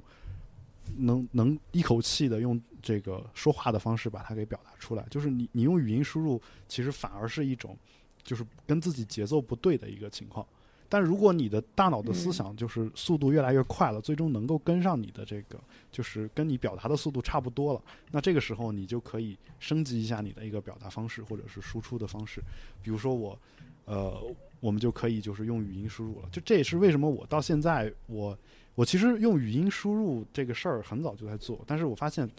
呃，除了就是跟人聊天儿这件事儿以外，呃，我要真的写一篇文章，我很难做到说像呃古代的这个，比如说将军写个回忆录啥的，呃。他在那儿口述，旁边有个秘书在那儿打字，这这事儿这事儿根本做不到啊！就是那现在都不用秘书嘛，现在你对着电脑或者对手机都是可以实现的，但是就是做不到，因为你你的思想其实或者说你你的思嗯就是你大脑里面的那个信息，其实过得并没有你嘴说的那么快。你你用打字就完全可以跟得上。那这个时候我没有必要去专门去学习一种更高级的这种所谓更快的这种学习，呃，就是这个输入方式。这也就是我觉得就是找到自己的节奏是最重要的。当你就是把这些东西都认可了以后，你不追求速度快，不追求东西多，然后知道什么是重要的，然后你就发现好像就没什么好焦虑的。这书今儿读不完，我明儿再读就可以了。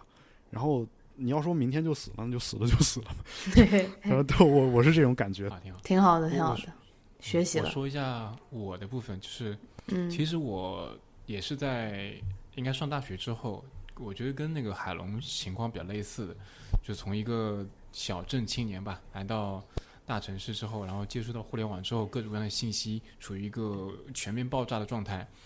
确实一开始会有这种焦虑、信息焦虑的一个问题。呃，在几个方面，第一个就是新闻热点，就是我在上大学之后，特别是熟练运用互联网之后，我其实是非常喜欢追新闻热点的，因为那个时候我觉得自己能够通过知道更多的新闻，知道更多的热点，更快的知道。因为有的时候，比如说你是通过呃国内的一些网络，有的时候通过一些墙外的一些信息网络，是吧？你可以知道更多的、更全的各种角度的信息，你会以此为。我以此为傲，你就觉得啊，这个地方自己很厉害，我知道东西比你们多，就是早期的时候会有这种感受啊。但是慢慢到后面的话，我觉得就是我发现，其实你知道那么多东西没有什么意义，因为无非就是一个呃获取信息的一个方法比别人好一点，获取信息的一个速度比别人快一点。就是有的时候你也许快了，也许多了，但是有些人他可能东西不多，他真正深入下去研究这个东西，多花点时间就比你做得好。所以后来发现，其实你知道更多是没有什么意义的。你没有把那个东西真正变成就是呃更深入的，而且是你的东西。就是你你如果说你知道更多信息的时候，你跟一个可能在某一个细的话题上，他研究了一段时间，比如说研究了一到两周之后，你跟他去稍稍辩论一下，或者稍稍去讨论一下，你就发现不行。你仅仅知道一些浮在表面的东西，你根本没法跟他去全面的去讨论这个问题。就长此以往，我就发现这件事情好像没有什么意义，它本身给我带来的价值也不大。所以到后面，我对于新闻热点这种东西就不太那么在意了。就是就像刚刚海龙也说到了，其实你当你有一个比较多的一个信息获取来源的时候，大部分热点其实你都不会错过的，你根本不需要主动去获取。有的时候可能新闻热点过去了一周。你总你你找到一篇文章，稍微看一下，你就知基本上能够把这个从头到尾梳理一遍，就能知道了。就你花了你可能一整周的时间在里面关注那些新闻热点，其实都没有什么意义，你浪费了大量时间在里面。对，所以后来就变成对于新闻热点的话，我就是一个相对的，就是如果看到的话，我可能会看一下，但是我不会大量的去刷那些热点。我因为我有自己的方法，我想要去关注的信息的，我只要花点时间去研究一下，我马上就能知道这个领域的这个话题里面的所有的信息都能知道。对我根本不担心我会错过任何热热点。对，这是对于一些呃新闻或者社会上热点。那对于专业信息的话，其实早期我也是属于一个胡吃海塞的一个阶段，就是总觉得要要看更多，要搜集更多，要整理更多，所以经常会用各种各样的工具，像 Evernote 啊。像 Pocket 就 Read Later 就是稍后读这些工具，存了大量的文章在里面，但是根本没有时间去读，因为很多文章比较深度的长文，你是需要花很多时间去研究去读的，就你没有那么多时间去消化那些东西，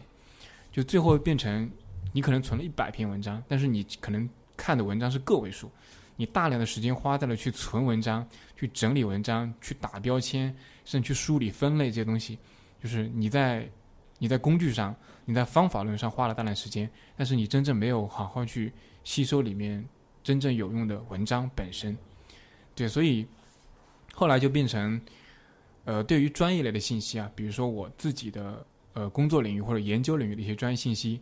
我会存这些文章，我也会存这些信息，但是呢，我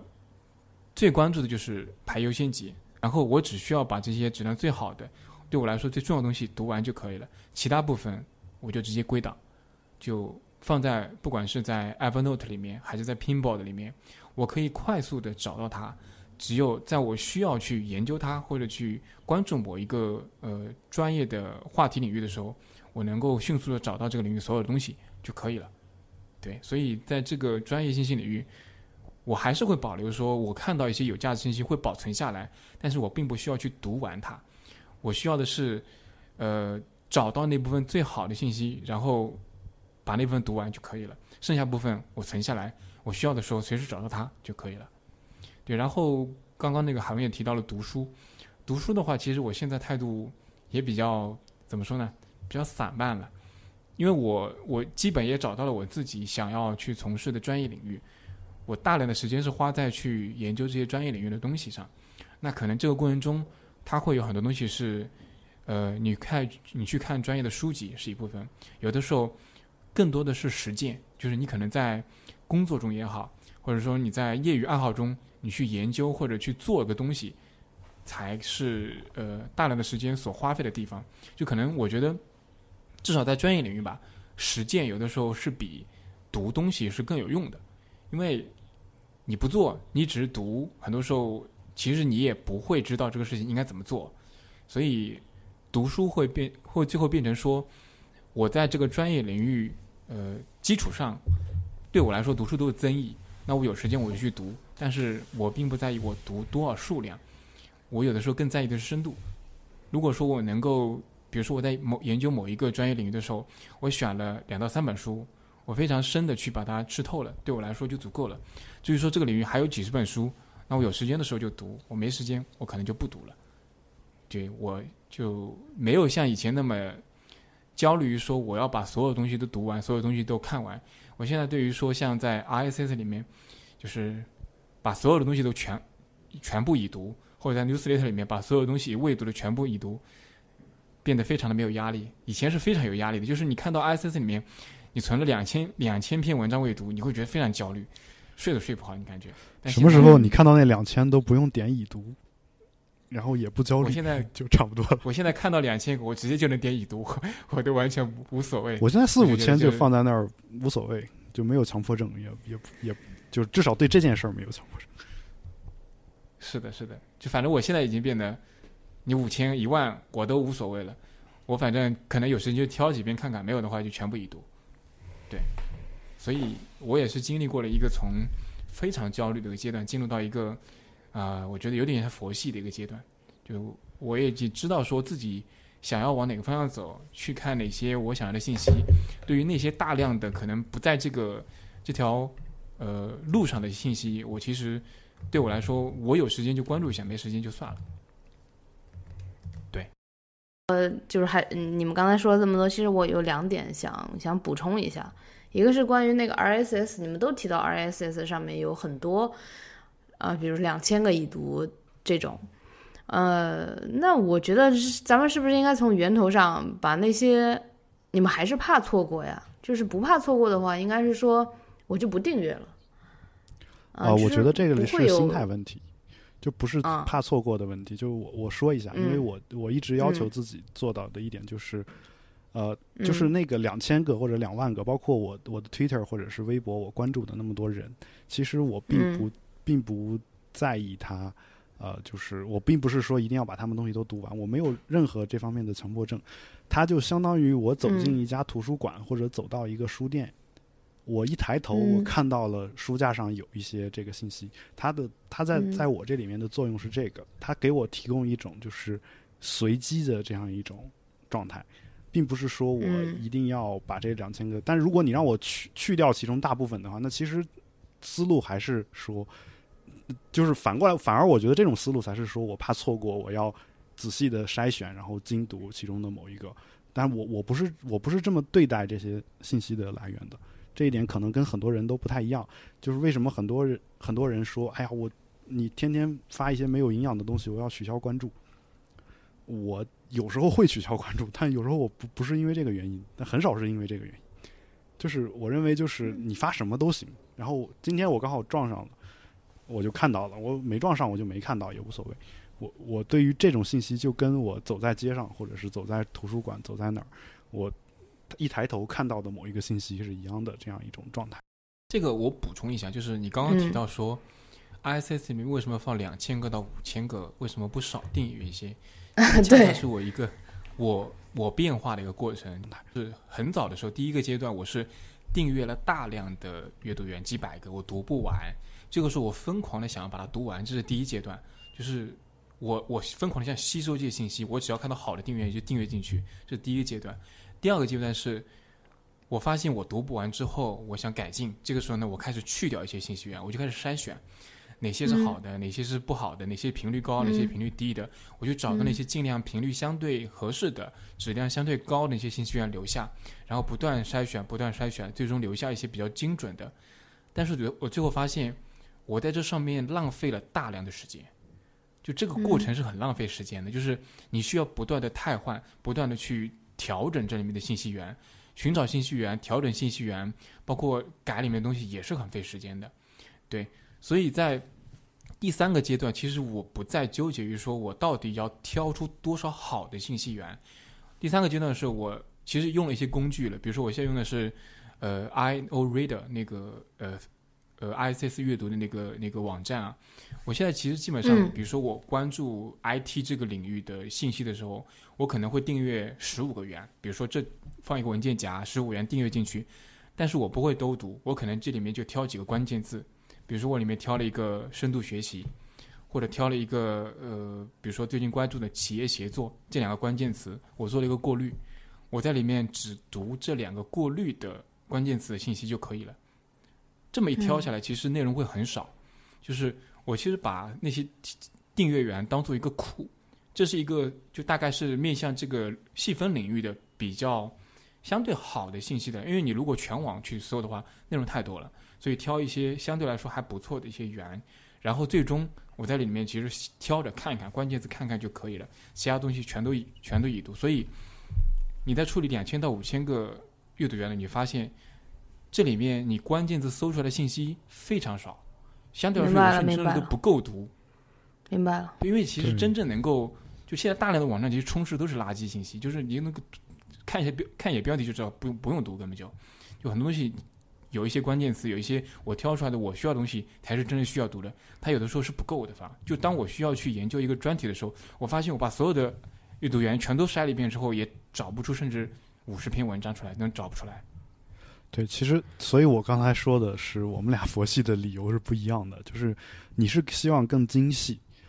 呃，我我是希望更泛，就是嗯我对我们确实刚好方向刚好是反的，就是我是我就是要更泛，因为我我属于那种说，当然因为我我们最后也没有走学术那条路，然后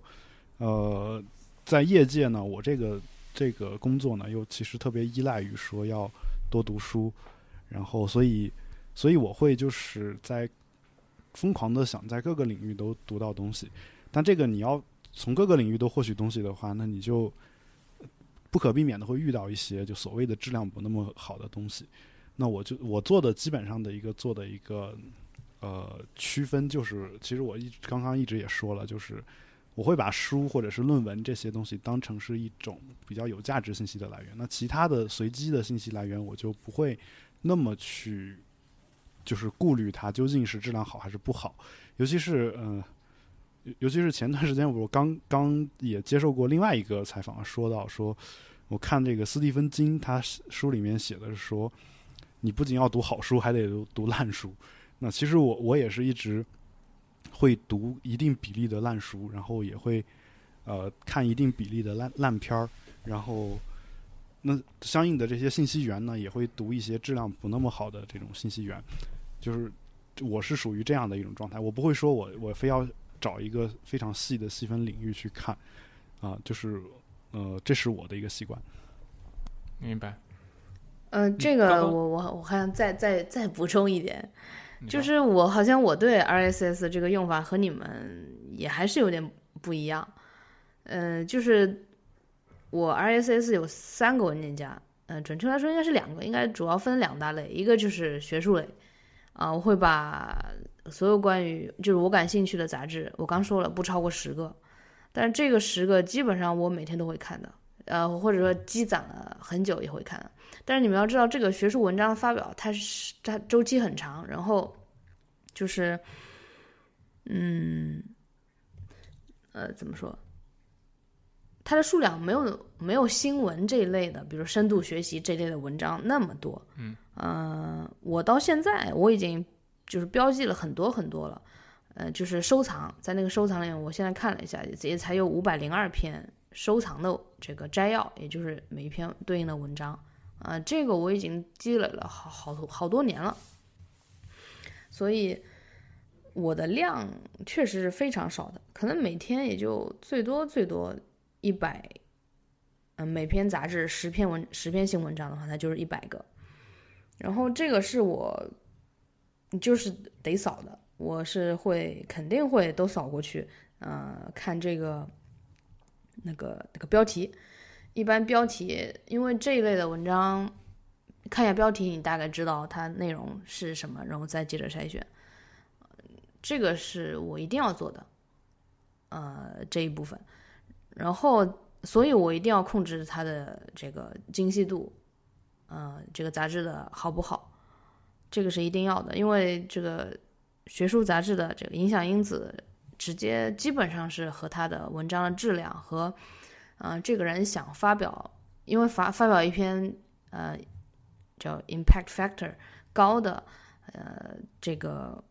还是很难的，就是很难很难的，没有想象中那么简单，不像一些记者随便就写一篇文章就出来了这种，嗯、而且是一种工科的领域嘛，所以你这个我基本上都会看的，而且要筛选，要做精细的筛选。但是对于那个娱乐的部分，呃，这一部分的话。我感觉都是一些个人的博客，所以写的也不多，就感觉每天希望他们能发表多一些文章，都会有这种感觉，所以我不太会订那种什么三十六氪、呃什么爱范儿、呃甚至少数派我都不会订阅啊，包括之前的那个好奇心日报，啊订阅过一阵，但是每当我我可以说一下我为什么不呃，就是可以不订阅一个 RS，就是取消一个 RSS 订阅的理由。我反正只要看到这一篇文章，我不喜欢它，我就会把它取消订阅。嗯，就是还挺极端的，但是我就是这么做的。我我我敢这么做的原因，我想其实和海龙，嗯，说图书馆那么多书，我随机看到一篇啊，看到一本我喜欢的，这个是一个一个道理，是一样的，只是说我们的方法不一样，看上去，呃，是有些区别，但是和你的那个概率，我觉得是，就是我们遇到想要的那个东西的概率，呃，是一样的。其实错过了又如何呢？呃无所谓。啊，对对对，大概是是这个样子的。反正我只要看到一篇我不满意的这个推送，我就直接订阅了，啊不，直接取消订阅了。我补充一点，刚刚海龙提到说，就是他在订阅的时候可能不会切那么细，可能什么都会看一点。这个功能我其实是通过社交网络来实现的，就是像微博、Twitter 什么的，就是我就不会分那么细的，可能什么样各种各样的人都会都会 follow 一下，然后就可能会有一些很多奇形怪状的，或者在我看来就是跟我完全不同类型的信息源，我就会通过这个来去做一些就是更加广度的一些关注。对，但是像 ISS 或者说 Newsletter 这种的话，我不会去关注这些，就我会做这样一个区分吧。因为像社交网络的话，我更多的是有时间的时候就随手刷一刷，就看到的话就可能就关注一下，那没看到就算了。对，大概是这样。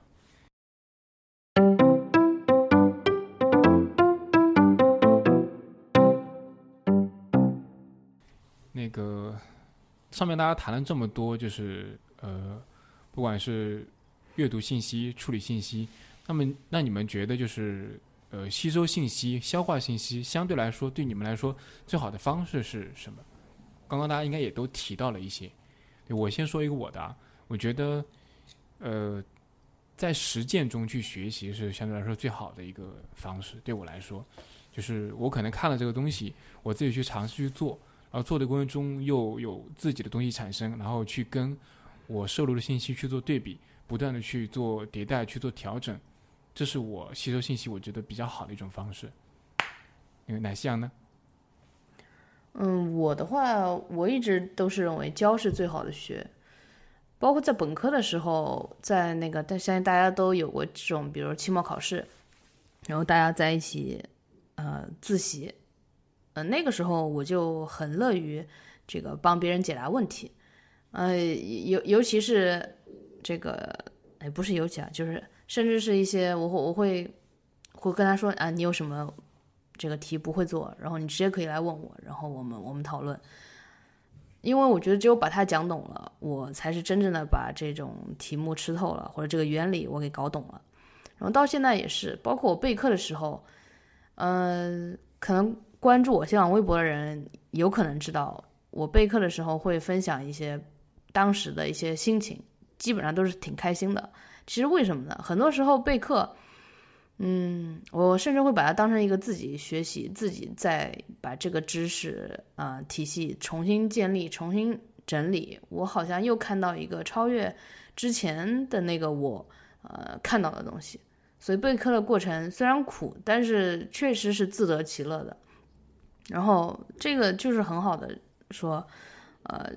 叫什么？你有一桶水，你才能给学生一碗水这种想法啊、所以。对我来说，这个教是最好的学，呃，甚至是可能现在是我职业的一个 bonus，啊、这咱们要以一个好的心态去面对一些苦的事情，嗯、然后我觉得输出，呃，是一种沉淀吧，教是其中一个方法，呃，可能除了教别人，你只要是输出，包括文字的，啊、博客，啊、我会写博客，但是不多，啊、我也会做播客。啊，现在也不多，但是只要是这种输出，我觉得包括你出门，啊、比如说我去紫金山 hiking，呃，你在那个环境里面，你就是在那儿思考，其实你你体力的输出也是一种输出，在那个时候你因为没有其他东西打扰，你就是会把以前的所有的信息拿出来重新整理，再思考，你甚至可能看到一棵树，你都会有一些。呃启发式的那种就顿悟的嗯时刻。可能那个时候更多的就是包括对人生的一些感悟，呃，就不局限于说知识，呃，这种这种东西。所以各种输出都是，虽然过程里面你会觉得有那么一些痛苦，它不是那么轻松的事情，但是就像有氧一样，有氧运动一样，呃，你做的时候。挺难受的，那个八百米、一千米，然后五千米，你跑下来很就是当中你会觉得跑不动了，很难受。你只要稍微再坚持一会儿，然后跑完了，有氧做完了，那个整个感觉是不一样的。啊，我觉得输出就是这样。你要用比喻的话，就像体育这种是最简单的一种输出，啊，但是你得到的呃也有很多，而且应该是对我来说，我感觉，嗯。可以带我到就是另外一个呃层次的地方，我也是一直用这种方法来啊，就是跳一跳的，啊，所以我大概是这样。明白，海龙呢？嗯，呃，其实两位说的都差不多啊，就是因为本身提纲里面也说了，是输出是吸收信息最好的方式嘛。呃，我觉得是最好的方式。这里面除了你就是两位说的说，呃。一个是实践，另外一个就是用教学的方式，或者是其他的，包括爬山的时候体力的输出等等这种方式以外，就还有一个点，就是其实你在说输出的时候和你输入的时候，这个知识的结构，包括在你大脑里面的知识的结构都是不一样的。就是知识可能本身有很多种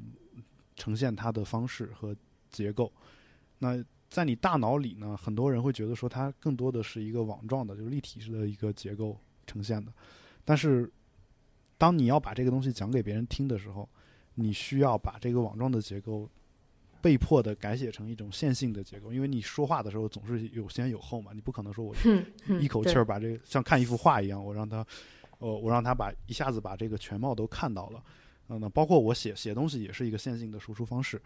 那在你。用另外一种结构把这个知识重新说一遍的时候，其实你相当于你把这个知识本身又记了一遍，就是，嗯，重复就会就会带来记忆，就是只要重复的次数够多，那你记得就够牢，而且你重复的这个花样越多，也越容易把这个东西理解的更深，所以就是所谓教是最好的学，这个我是很认可的。呃，这个其实网上有一种学习法叫费曼学习法，就是那个呃，就是物理学家理查德·费曼，那个费曼。那那但据说这个学习法并不是他提出来的，呃，只是说他有一种说你最好的学习方法就是讲给你的什么祖母听，还是讲给一个三岁小孩听这样的一种说法。呃，但是就是我觉得这个是确实是有效的。我们平时不太需要说我一定讲给一个三岁小孩，或者是讲给一个完全不懂你这个知识的人去听。但是我觉得，就是日常生活中聊聊天这个事儿是可以的。就是我前面说过的，中午跟同事吃饭的时候，我最近看了一本书，或者最近看了一篇文章，非常有意思，想跟你分享一下。我可以说的不这么正式，就随便聊起来嘛。说，哎，今儿今儿看到一个什么什么东西，还挺有意思的。然后你一说，然后他他就会问，当他问的时候，你就得负责解答。在你解答的过程当中，其实你就把这个知识又内化处理了。但是呢，其实我更多的看到这个问题，我更多的。想说的是，我更愿意跳出这一层来考虑问题。就是人这一辈子其实本身就是时间有限嘛，就所以我们发挥的是所谓限制型的创意。就是之所以我们产生焦虑，也是因为说我们人生有限，我应该去做一些这个信息的筛选。那信息的价值不一样，其实就应该不同的处理。那有一些你需要实操、需要内化的知识，那。至于哪一些是，那这个时候又需要做判断，所以我特别认可呢，像刚说的，说其实，呃，有时候你需要去想一些终极的问题。虽然我觉得今天这个节目我一直在聊一些形而上的东西，但是我觉得这件事儿解决了之后，其实很多事情都是迎刃而解的。就是当你意识到你的人生究竟是什么，以及这辈子当中什么最重要的时候，就是大的原则确定了，其实哪些东西我需要。深入细致的去理解哪些东西我不需要，这个东西很容易判断。等你就是逐渐的有了这种判断的方方式之后，你发现有一些这个书你看过就本身就可以了，看过就是最最好的吸收方式。我没必要说我我我再再去把它给讲给别人听，我就看到这个程度就可以了啊。然后，当你的看书的频率或者是信息摄入的频率变高以后，你会发现，就是很多书之间的信息内容是相互印证的。这个时候会让你的那个知识网就会不断在不知不觉当中就结成。你会发现，一开始你发现看完一本书记住它内容很少，但是看的书多了之后，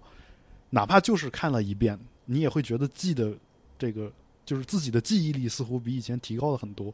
就是一下子能记住很多东西，就是。对，你一开始看完一本书，说让你说一下这本书讲了什么，你可能根本讲不出一个特别就是完整的一个框架来，可能只能讲到其中一两个点。但是等你这个领域的书看个十几本以后，相互印证了以后，你会发现，其实看完一本书，我能把它整体的这个大的结构都都说出来。所以就是就是我觉得，呃，任何的这种焦虑，其实无非就是。要让大家自己去想两个大家最不愿意想的东西，就是人生观和价值观。就是就是对，就是我我这我这一生终极追求是什么，或者说我这个人生对我来说的意义是什么，以及说在我这一辈子当中，什么东西是最重要的，什么东西是更重要的。这两个东西相比，我要选择哪一个？我背后的理由是什么？我们有时候很多时候就是稀里糊涂的就随便选一个，呃，然后。也不是说不可以啊，就是，但如果你想一想，你为什么要选这一个，每次都想一想的时候，慢慢的你就有一套自己评判东西的一个标准，这个时候你以后选选东西的时候就不会那么焦虑，而且能够做出对你自己更有利的一个选择，我觉得是这样。